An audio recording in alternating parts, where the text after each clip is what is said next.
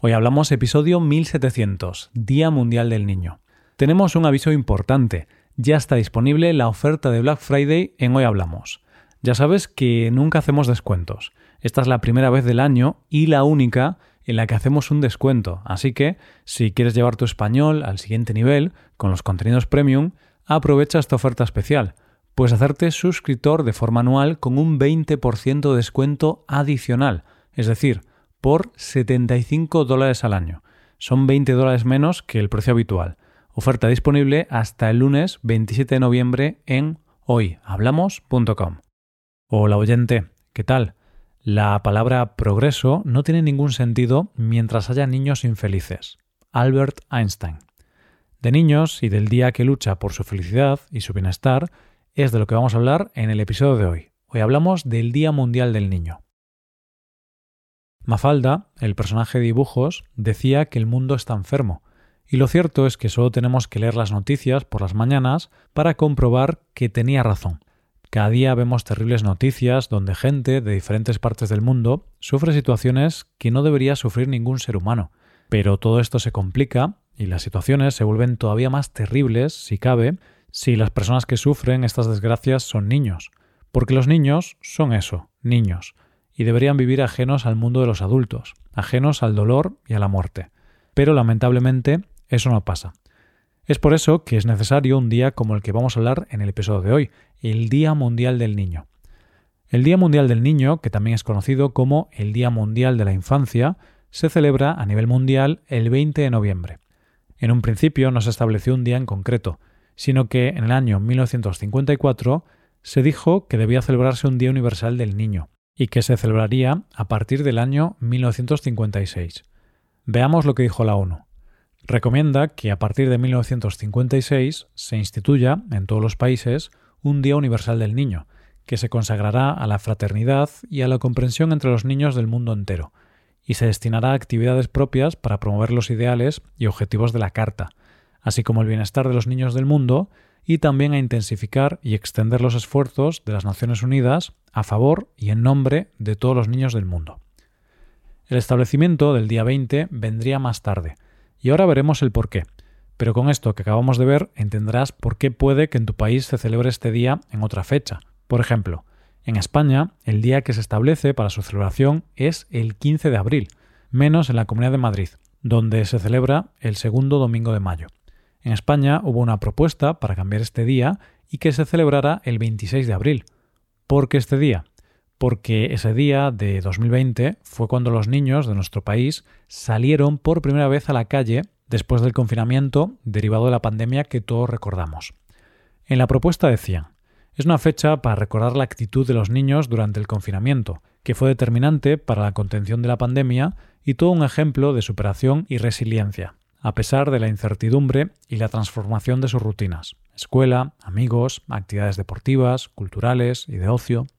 Aclarado esto, sigamos con nuestro Día Mundial del Niño. ¿Por qué se celebra el 20 de noviembre? Se establece esta fecha porque coincide con la fecha de dos eventos fundamentales en lo que a los derechos de los niños se refiere. Por un lado, porque el 20 de noviembre de 1959 la Asamblea General de la ONU aprobó la Declaración Universal de los Derechos del Niño. Esta declaración es algo sumamente importante para los niños del mundo, pero en su momento no era vinculante. Es decir, había una declaración universal para los derechos de la infancia, pero los países no tenían la obligación de cumplirla. Después de muchas negociaciones durante diez años con gobiernos de todo el mundo, líderes religiosos, ONGs y otras instituciones, finalmente llega el segundo evento del que hablamos, cuando el 20 de noviembre del año 1989 esta Declaración Universal de los Derechos del Niño se aprueba finalmente en la Convención de los Derechos del Niño. Esto es crucial porque a partir de ese momento es de obligado cumplimiento para todos los países firmantes. ¿Qué dice la Declaración Universal de los Derechos del Niño? Pues establece diversos derechos que se garantizan a los niños. No vamos a ver todos y cada uno de los derechos, pero sí que vamos a nombrar cuáles son los 10 derechos fundamentales de todo niño y niña del mundo.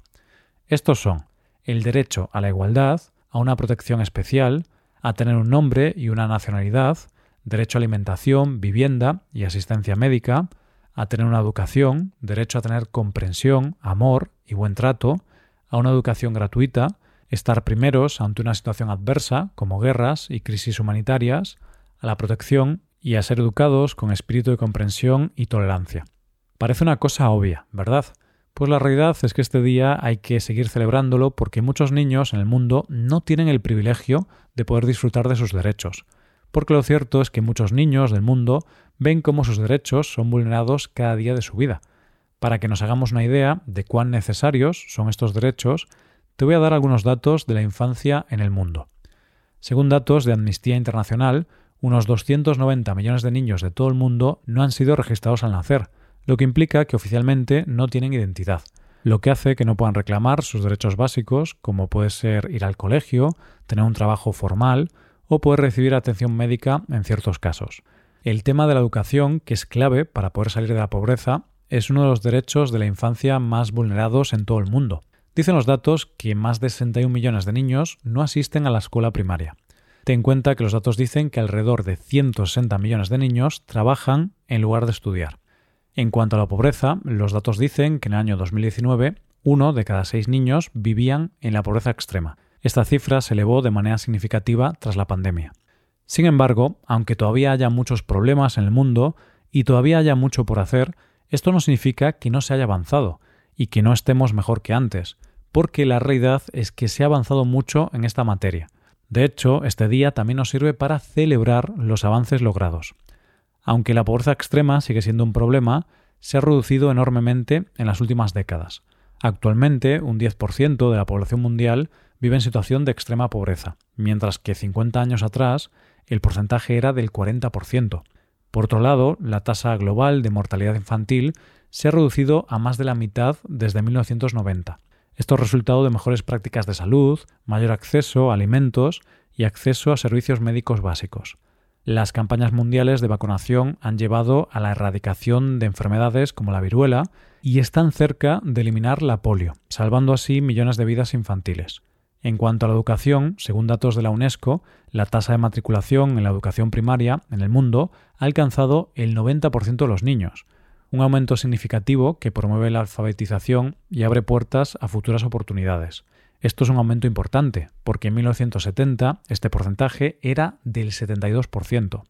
También países de todo el mundo han reforzado sus leyes para combatir el trabajo infantil y asegurar que los niños estén en las escuelas, no en las fábricas. Algunos ejemplos son la India, que desde el 2016 prohíbe el trabajo infantil hasta los 14 años en cualquier sector industrial y hasta los 18 años en ocupaciones peligrosas, o Etiopía, donde el gobierno se ha comprometido a erradicar las peores formas de trabajo infantil para el 2025 y ha realizado mejoras en el sistema educativo que han llevado a un aumento significativo de la tasa de inscripción escolar. Y por último, ya que hablamos de niños, creo que es interesante comentar algunos datos de la natalidad, porque para que haya niños tenemos que tenerlos. Es muy interesante ver los datos de la evolución de la natalidad en las últimas décadas en todo el mundo, porque se está reduciendo drásticamente. En los años 70 teníamos una natalidad mundial de 4,8 hijos por mujer. En cambio, hoy en día este dato ha descendido hasta 2,3 hijos por mujer, y la tendencia sigue siendo a la baja. Los expertos estiman que dentro de poco podemos llegar a un punto en el que no nazcan suficientes niños como para reemplazar a las personas que fallecen, por lo que la población mundial comenzaría a descender. Esa es la llamada tasa de reemplazo, que se sitúa en 2,1 hijos por mujer. Con esa tasa, una población ni aumenta ni disminuye, se mantiene estable. Según las proyecciones de un estudio de la Universidad de Washington, el número de nacimientos por mujer caerá por debajo de 1,7 en el año 2100 ¿Es esto un problema? Algunos expertos argumentan que sí, porque si hay menos niños, nuestras poblaciones envejecerán cada vez más y no está claro si en el futuro lejano habrá suficientes personas en edad de trabajar. También, a muy largo plazo, existiría el riesgo de que colapse la humanidad y desaparezca nuestra especie. Pero bueno, eso ya es más a largo plazo. Es curioso porque hace unas décadas se hablaba del riesgo de que la población aumentase tanto que no hubiese suficiente espacio en el planeta y ahora se habla de todo lo contrario, que la población empieza a descender y que no haya suficientes nacimientos. Da que pensar. Hasta aquí el episodio de hoy, y ya sabes, si te gusta este podcast y te gusta el trabajo diario que realizamos, tu colaboración sería de gran ayuda. Para colaborar con este podcast puedes hacerte suscriptor premium. Los suscriptores premium pueden acceder a la transcripción y ejercicios explicaciones. Ya está disponible la oferta de Black Friday en Hoy Hablamos. Ya sabes que nunca hacemos descuentos. Esta es la primera vez del año y la única en la que hacemos un descuento. Así que, si quieres llevar tu español al siguiente nivel con los contenidos premium, aprovecha esta oferta especial. Puedes hacerte suscriptor de forma anual con un 20% de descuento adicional, es decir, por 75 dólares al año son 20 dólares menos que el precio habitual. Oferta disponible hasta el lunes 27 de noviembre en hoyhablamos.com. Muchas gracias por escucharnos. Nos vemos en el episodio de mañana. Pasa un buen día. Hasta mañana.